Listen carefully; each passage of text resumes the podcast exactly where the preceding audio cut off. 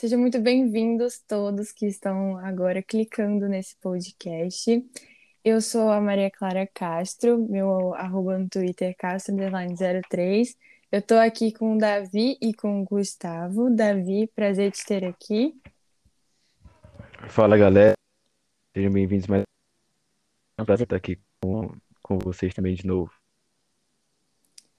E Gustavo, também é um prazer te ter aqui. Bom dia, boa tarde, boa noite. Muito obrigado por me chamarem mais uma vez. Bora lá falar sobre a base. Bom, então, nós tivemos duas etapas da Fórmula 2. A etapa, a segunda etapa foi a de Monte Carlo e a terceira etapa foi no último final de semana em Baku. Vamos começar falando sobre Monte Carlo, né, que nós tivemos o, na primeira corrida é, o Guanyu Zhou conseguindo é, triunfar. Na segunda corrida tivemos Daniel Tickton e o ganhador da Feature Race da corrida do domingo, o rookie, o estreante da Arte Grand Prix, Theo Pucher. Um, Davi, me fala suas impressões gerais desse final de semana. O que, que você teria assim para destacar? Cara, eu queria destacar muito o final de semana que fez o, o Buchung, o Buchung em Baku, em, em Mônaco, perdão. Em Mônaco ele ficou sempre no top 6. É, na primeira corrida ele pegou o top 4. E assim, a Campos é uma equipe que foi muito mal ano passado, né? Tinha ido relativamente bem em 2019, mas 2020 caiu muito. É, esse ano continua, parece que tem um problema muito grande no, no segundo carro que é o carro que o Gianluca estava também, mas o Bochung vem conseguindo ter bons resultados e, e vem me surpreendendo positivamente é, até agora nessas três etapas. Você achou também, Gustavo? Sim, o Bochung, ele na primeira etapa ele não apareceu muito, mas a partir de Mônaco para cá ele tá, parece que ele se achou no carro e tá indo muito bem e trazendo bons resultados para Campos. Sim, mais alguma coisa que vocês gostariam assim de falar? Alguma coisa especificamente das corridas? O Drogovic, que fez uma bela recuperação na, na feature, saindo de nono para chegar no pódio em terceiro.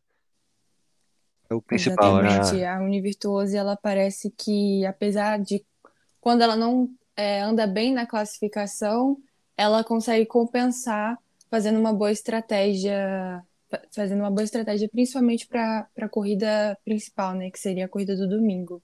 Exatamente. Sim. Uma coisa que acho que é um pouco unânime isso, essa percepção, é a velocidade das high-techs, né? Elas estão muito é. rápidas esse, esse ano no campeonato, brigando até mesmo com, com, com a Prema, sabe? Principalmente na, em termos de ritmo de classificação. Até, até também pela dupla de pilotos, né, que é muito boa. O, o Lawson e o Vip são muito promissores. E eu acho que isso está ajudando a subir o nível da Hightech esse ano, que antes tinha o Mazepin, né? E o, e o Guioto, que era muito experiente na categoria, mas também não é lá dos mais rápidos e dos mais promissores. Exatamente. E vocês gostariam de destacar mais alguma coisa? É um destaque negativo, acho, pra mim, daí do, é, do Aitken, que voltou pra Fórmula 2 pela HWA, WA, e não foi bem, não conseguiu andar bem em Mônaco. Teve o Petekoff batendo também, né? É, o Petekoff também só correu, não correu nada em Mônaco também, foi sumidão, só bateu. Pois é, nossa, acho que o ouvinte que acompanhou a corrida principal é, vai é, conseguir se conectar nessa minha fala, porque eu tava, a impressão que eu tinha é que eu estava assistindo e quando aparecia é, punição, independentemente de ser 5 segundos ou 10 segundos, eu já, se aparecesse Gianluca, não estava me surpreendendo para ter noção assim do quão ruim foi, infelizmente, o final de semana de Mônaco, né? Mônaco é uma pista que a primeira vez que você corre pode totalmente bem ou totalmente mal. Infelizmente, para o Gianluca, é, não foi um, um, bom final de semana. Foi o, o oposto do Drogovic, né? Que conseguiu ótimas, ótimos resultados correndo pela primeira vez lá. E parece que vai ser o último final de semana do, do Petekoff na Fórmula 2 esse ano. Então, assim, deixa uma, uma impressão muito ruim, né? Muito negativa para ele, assim, muito abaixo da, do esperado. Mesmo que é, ele venha, claro, pulando a Fórmula 3, que faz diferença, mas fica uma imagem negativa, né? Não tem jeito. É, não foi o final que, que com certamente não foi o final que ele queria, né? Que ele esperava, que ele desenhava para si, para sua carreira. E que a gente espera que não seja o final também, né? Não, sim, esperamos que não seja o final, né? Seja só uma vírgula. Uma pausa. Nesse... É, exatamente. E já que vocês engataram nesse ponto do, do Petekoff, a gente teve, infelizmente, a notícia, né, de que ele não correria em Baku, e então substituído pelo, uh, pelo Matteo Nannini, o italiano que correu pela HWA na primeira etapa. que saiu, né, da... Que, Matteo Nannini que saiu da HWA e porque ele tá, para quem não sabe, ele tá fazendo uma ele estava, né, fazendo uma carreira dupla. Tentou, né, corria fazer. na Fórmula 2 e corria na Fórmula 3. Porém, o patrocinador é, digamos assim, principal, o maior patrocinador dele, anunciou que conseguiria é, sustentar essa vida dupla, que ele correria então somente na Fórmula 3. Ah, dessa forma, o Jack Aitken entrou né, para poder fazer o final de semana do Nanini em Baku, na vaga dele.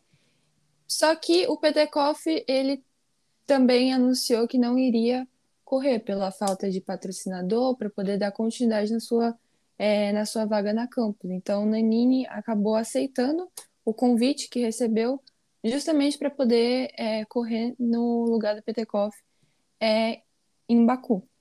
Então, uma certa é, dança de cadeiras no meio da temporada. O que, que vocês acharam da performance do Danini é, nesse final de semana?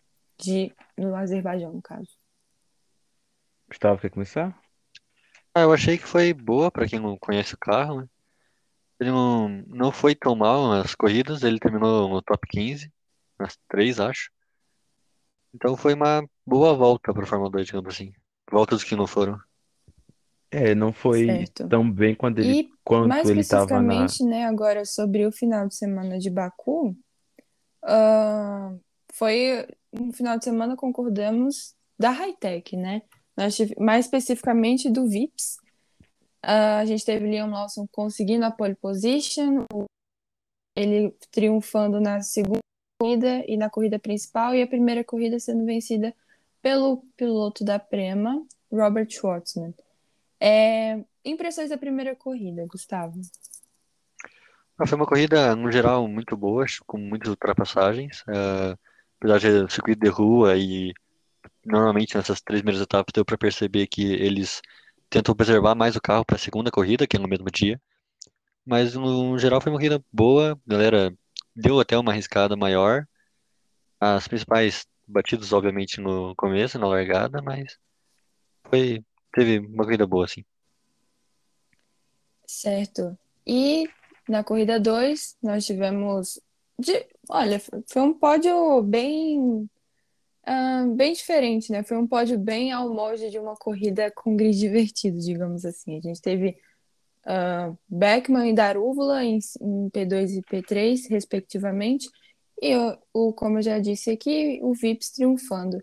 Ah, atrás um pouquinho, nós tivemos o Viscal em P4, em P5 Schwartzman, em P6 Tickton, P7 Lawson, P8 Piastri, P9 Pucher e P10 Felipe Drogovic. Por que que eu estou destacando essa, o, esse P10 aqui? Bom, deu para claramente ver que isso aqui é uma corrida de grid divertido, porque tá- nós temos uma Charus na, na, no, no pódio, ao passo que nós temos pilotos que costumamos ver andando na frente, como Tickton, Schwartzman, Lawson, Piastri, Pucher e o Felipe Drogovic, ah, não nesse pódio, digamos assim. Ah, e acho que eu daria um destaque principal justamente pelo fato de termos o Tickton, Lawson e Piastri andando na frente, fazendo uma corrida, digamos assim, de escalada de pelotão, não é mesmo? Porque na primeira corrida, o Lawson e o Piastri abandon... tiveram um abandono, então é, eles largaram em... nas últimas posições na corrida da... na segunda corrida, e o Ticton logo na primeira na primeira volta ele se envolveu um incidente ali, caiu de posição e foi escalando o pelotão. Foi uma corrida um tanto quanto animada. E o que que, que, que vocês tiveram assim de, de impressão? Cara, o, o Ticton mostrou que tá com um ritmo, tava com um ritmo muito forte nesse final de semana em Baku. É, apesar de que manteve a máxima dele de estar tá sempre se envolvendo em pelo menos uns dois, três acidentes por final de semana, que isso daí é incrível como ele consegue, mesmo que às vezes é culpa dele, às vezes não é culpa dele, mas ele sempre tá lá. É incrível, como é sempre Ticton.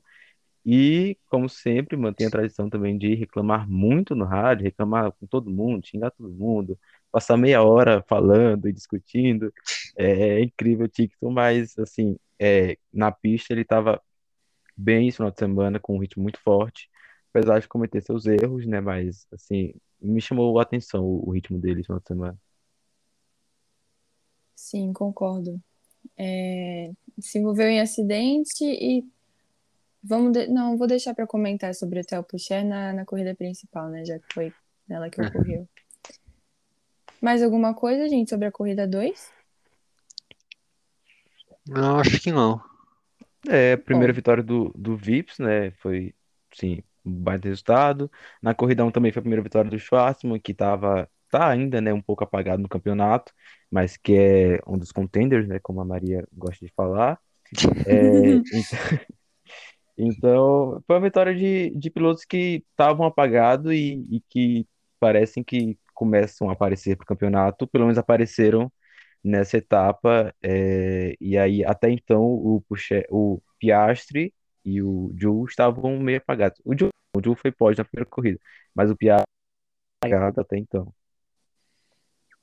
A outra destaque que eu queria dar, na verdade, na corrida 2 é o, a queda de rendimento do, do Govic no meio da corrida. Ele largou em 14, mas no, na largada já estava ali em sétimo, oitavo, por aí.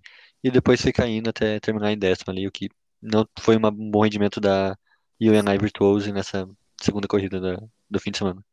Sim, concordo. É, até, no, até no próprio Instagram, o Felipe, ele, em um post, comentou que a equipe estava com dificuldade de, de achar um setup apropriado, eu depois confesso que eu vou dar uma olhada mais e tentar descobrir qual que era de fato essa dificuldade e que dificuldade tamanha é essa que nós vemos é, três pilotos escalando o pelotão e, e, ele não conseguindo manter a posição. Tudo bem que, né, Baku não é uma pista que dá para você segurar é, um piloto atrás, como por exemplo o Mônaco, porque Baku é muito mais fluido do que Mônaco. Mas, enfim. Um... Ah, só por último destaque em relação ao Sprint Race 2, essa foi a corrida de número 100 da é, história da Fórmula 2. Então, é, fica aí esse dado é, bem interessante, assim. Um marco, um marco interessante para a Fórmula 2. E só para só não deixar batido, é também o pódio do, do Beckman, que é o segundo já dele nessa temporada, com, com a Charus, né? Então, assim, é, eu não esperava que ele fosse tão bem. E, assim, nas corridas com grid divertido, ele tá conseguindo chegar com um bom resultado, que é bom. Ah, o Viscal também foi bem nessa corrida 2, terminou em quarto, apesar de largar na, na pole, né? Ele terminou em quarto, conseguiu mais pontos para Trident na temporada e quase o primeiro pódio da Trident na história da Fórmula 2. Verdade, verdade. Quase. Tá.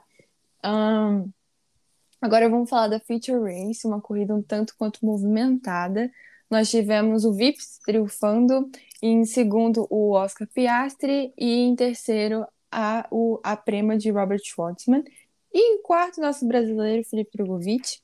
Uh, foi uma corrida um tanto quanto movimentada. Logo nas primeiras voltas, nós tivemos, digamos, um tri-wide envolvendo o Ticton, Pucher e Armstrong, e o que é, acabou levando um, a um abandono né, do Armstrong e do Pucher, e o Tictam ganhou uma punição. Primeiramente foi de 5 segundos, mas depois houve uma correção, então ele levou 10 segundos. O que, que vocês tiveram de impressão é, desse incidente? Para mim, foi um incidente, sim, foi, foi grave, né? Mas é, não acho que seria possível para punição, porque o Ticton tava mais atrás na curva e meio que sobrou para ele os dois carros em cima dele, assim. É, claro, como foi ele o culpado do acidente, sobrou para ele a punição também.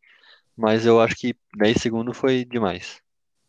E até porque ele foi o único que não perdeu tempo, né? Porque o Pucher teve que, que pegar ali o, a área de escape, não foi? E o Armstrong abandonou. Foi, foi. Então, é, ele acabou conseguindo passar ileso dali, e eu acho que isso os comissários levam muito em consideração, porque no acidente em que ele é, bate nos outros e ele não sofre nada, os outros sofrem, é, costumam dar punição nesses casos.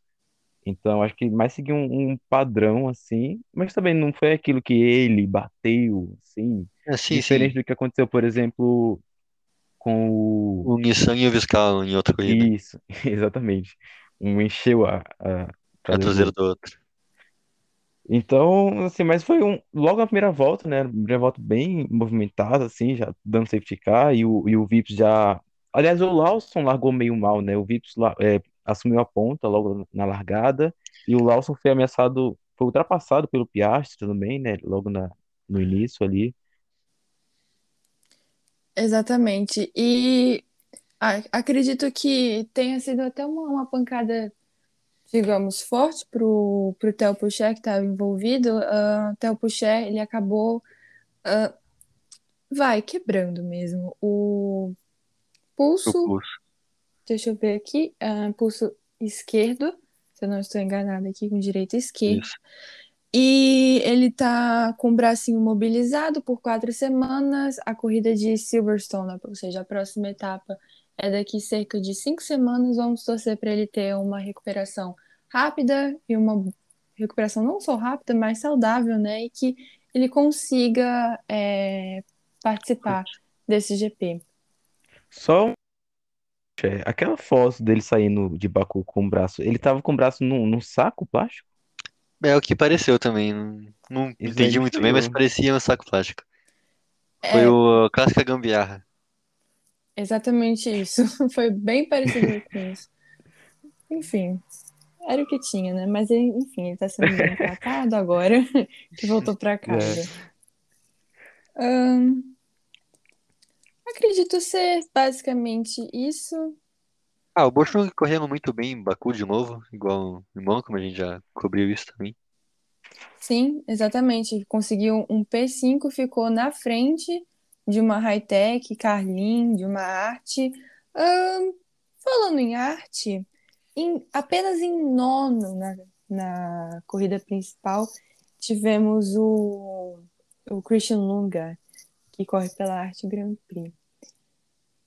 O Christian, ele tá bem apagado esse, nesse campeonato, né? O que, que vocês é, acreditam que está acontecendo? Porque nós tivemos uma arte, no caso do Theo Pucher, vencendo uma corrida principal em Mônaco, e agora nós temos um piloto que já não é estreante, pelo contrário, já tem um ano de experiência na categoria, que é o Lunga, e ele não está entregando resultado, está parecendo é, ter dificuldades. O que, que vocês, a que, difi- a que é, problema vocês poderiam atribuir essa falta de resultados, esse certo ofuscamento ahn, do, do piloto, se eu não me engano, dinamarquês? Isso. Uhum. Davi? Cara, o reza a lenda, né, que a, que a, que a arte nunca consegue ter dois carros minimamente equilibrados, né? Sempre um dispara de forma grotesca em relação ao outro. E eu, particularmente no início da temporada, e eu acho que a maioria das pessoas até achavam isso, que esse carro seria o Lundgren, certo? Porque é Uhum. segundo anista, mais experiente, piloto muito talentoso também. E até agora o, o que está sendo esse cara que está carregando a arte nas costas. E isso, isso realmente é uma incógnita, assim.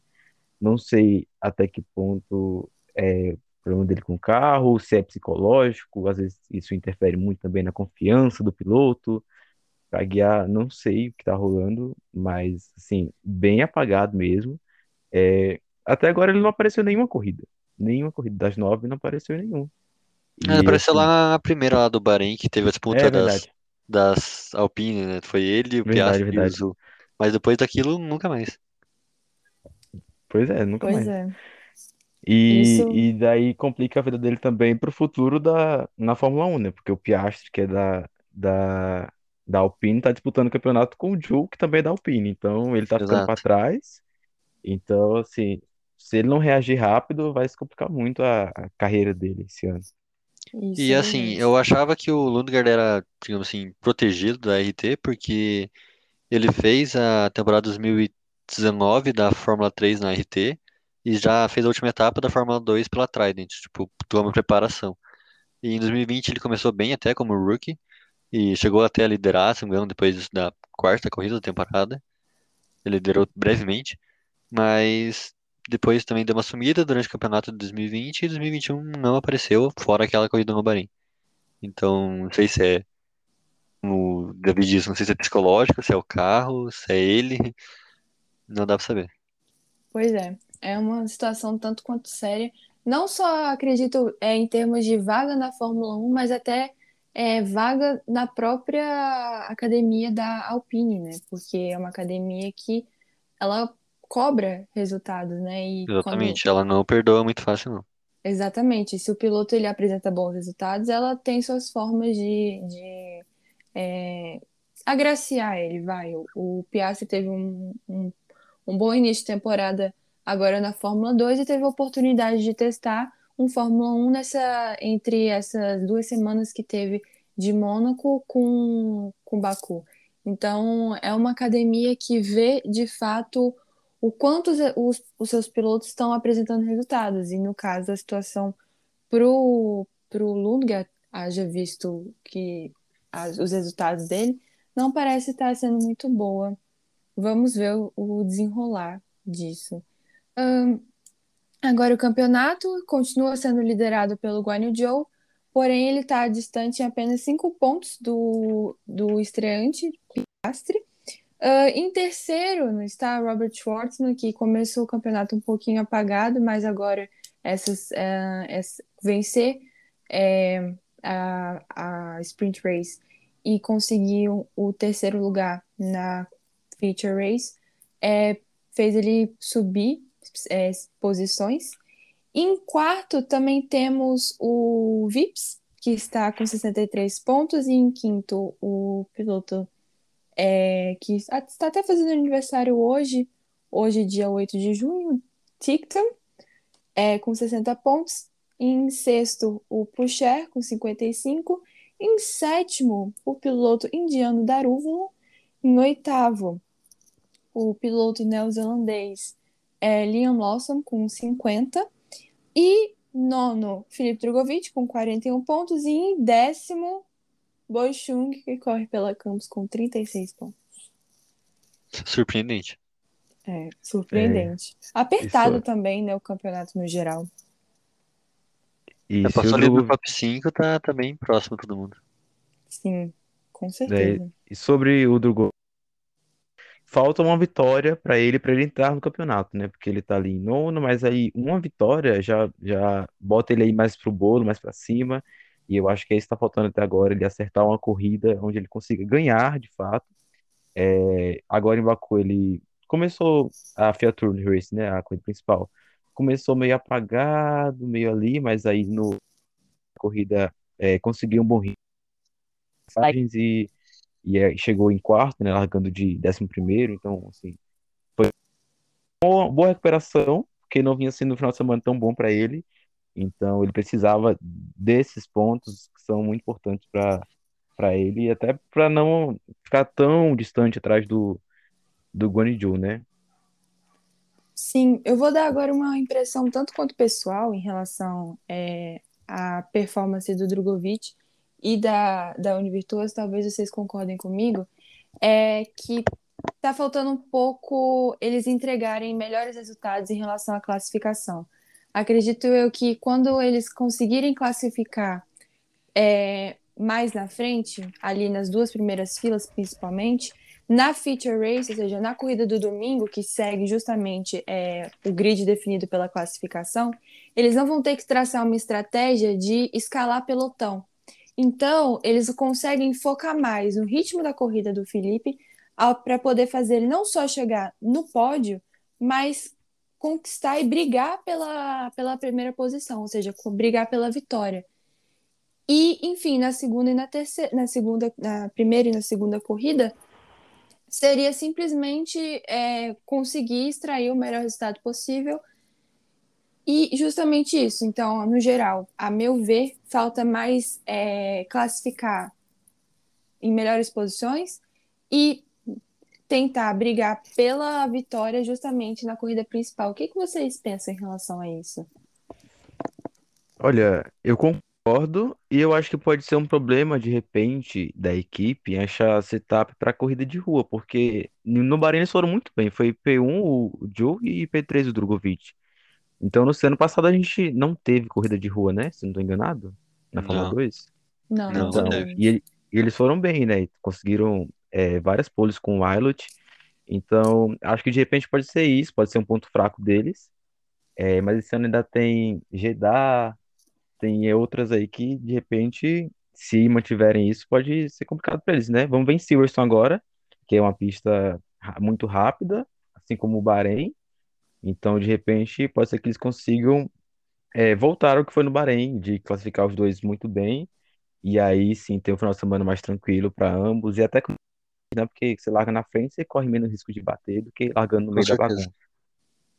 Sim, e vamos lembrar uma coisa, é, Silverstone, na quarta etapa do, do campeonato ano passado, pela MP, o Felipe ele conseguiu a pole position.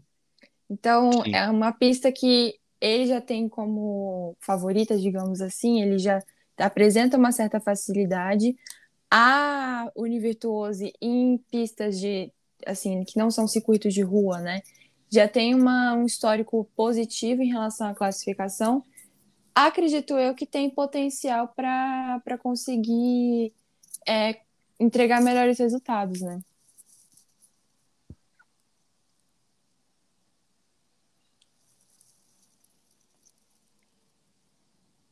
E acredito que é basicamente isso. Vocês querem completar com mais alguma coisa?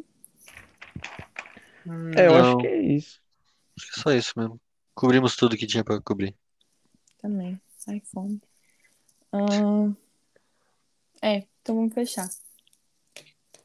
É isso, só, só rapidinho um, um destaque sobre a tabela do Campeonato de Pilotos, que é, cara, o Beckman, David Beckman. É David, né? É, Isso. David. Tá, porque David bugou minha Beckham. cabeça, eu pensei no Bé, exatamente. É, É. Às vezes eu acho que é só impressão minha, mas é o nome dele mesmo. Então, é, ele com 24 pontos tá à frente do, do Lungar também. Então, assim, realmente Nossa. muito, muito bizarro o campeonato que o Lungar fez até o e com momento. dois pódios, o Lungar só um. Exatamente. David Beckman, dois pódios e Christian Lungar só um. E, é, até atrapalhando a RT no, no campeonato de, de pilotos, né? Que tá de, constru, de construtores, não, de equipes, porque não constrói os carros. Isso. É, enfim. Mas também bem equilibrado o campeonato de, de equipes, né? Com, com a Prema um pouco à frente agora, mas a Unai e a Hightech e a Carlin. Hightech e Carlin empatadas e a Unai só seis pontos à frente. Exatamente. Então vamos, vamos fazer esse check-up da- de como é que tá o- esse campeonato das equipes. A Prema, que não é surpresa nenhuma, está liderando com 139, e 20 pontos atrás está a Univirtuose, a Hightech 113, e como vocês mesmos pontuaram, a Carlin segue empatada com a Hightech, também com 113 pontos, e a Arte Grand Prix apenas com 73 na quinta posição, sendo levada basicamente pelo estreante Theo Pucher. E a Campos sendo 100% carregada pelo Buchung, né? É, Literalmente todos os pontos da, da Campos são do, do Buchung. É, botou a- o que era, basicamente, né? Que era, não, não sei ali na ponta, mas também não sei, oitavo ou sétimo que foi ano passado, que foi assim, bem abaixo da curva, da, bem abaixo da média, fora da curva.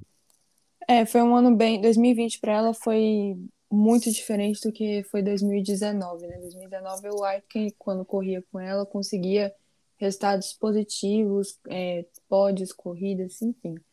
É, agora a Campos ela tá voltando aos poucos ao que era dois anos atrás. Há dois anos atrás, meu Deus, assassinei o português. Um, então ficamos por aqui. É, gostaria de agradecer muito a presença do nosso ouvinte, ou seja, muito obrigada por ter clicado neste podcast. É um prazer fazer ele. Gostaria de agradecer a presença do Gustavo. Obrigado a vocês por me chamar. Que tem o, o Twitter como Russo Schwartzman. Sigam ele. E o Davi também, que também tem o, o Twitter dele, só que no caso é Samaya Resenha. Davi, obrigado pela presença. Valeu, galera. É, sigam lá, arroba MF1BR no Twitter, tá? A página lá do Fórmula Brasil. E dia 20 tem mais, hein? Dia, dia 20 tem a estreia da, da W Series, finalmente. E Fórmula 3 também, freca em outro circuito, né? Freca em Zandvoort e vamos nessa.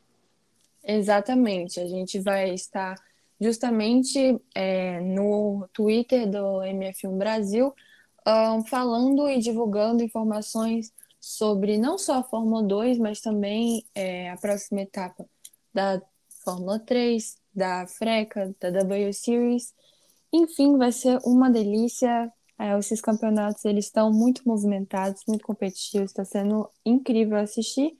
Eu sou Maria Clara Castro, meu Twitter é castro03 e nós ficamos por aqui. Um beijo no coração de vocês, fiquem bem e tchau!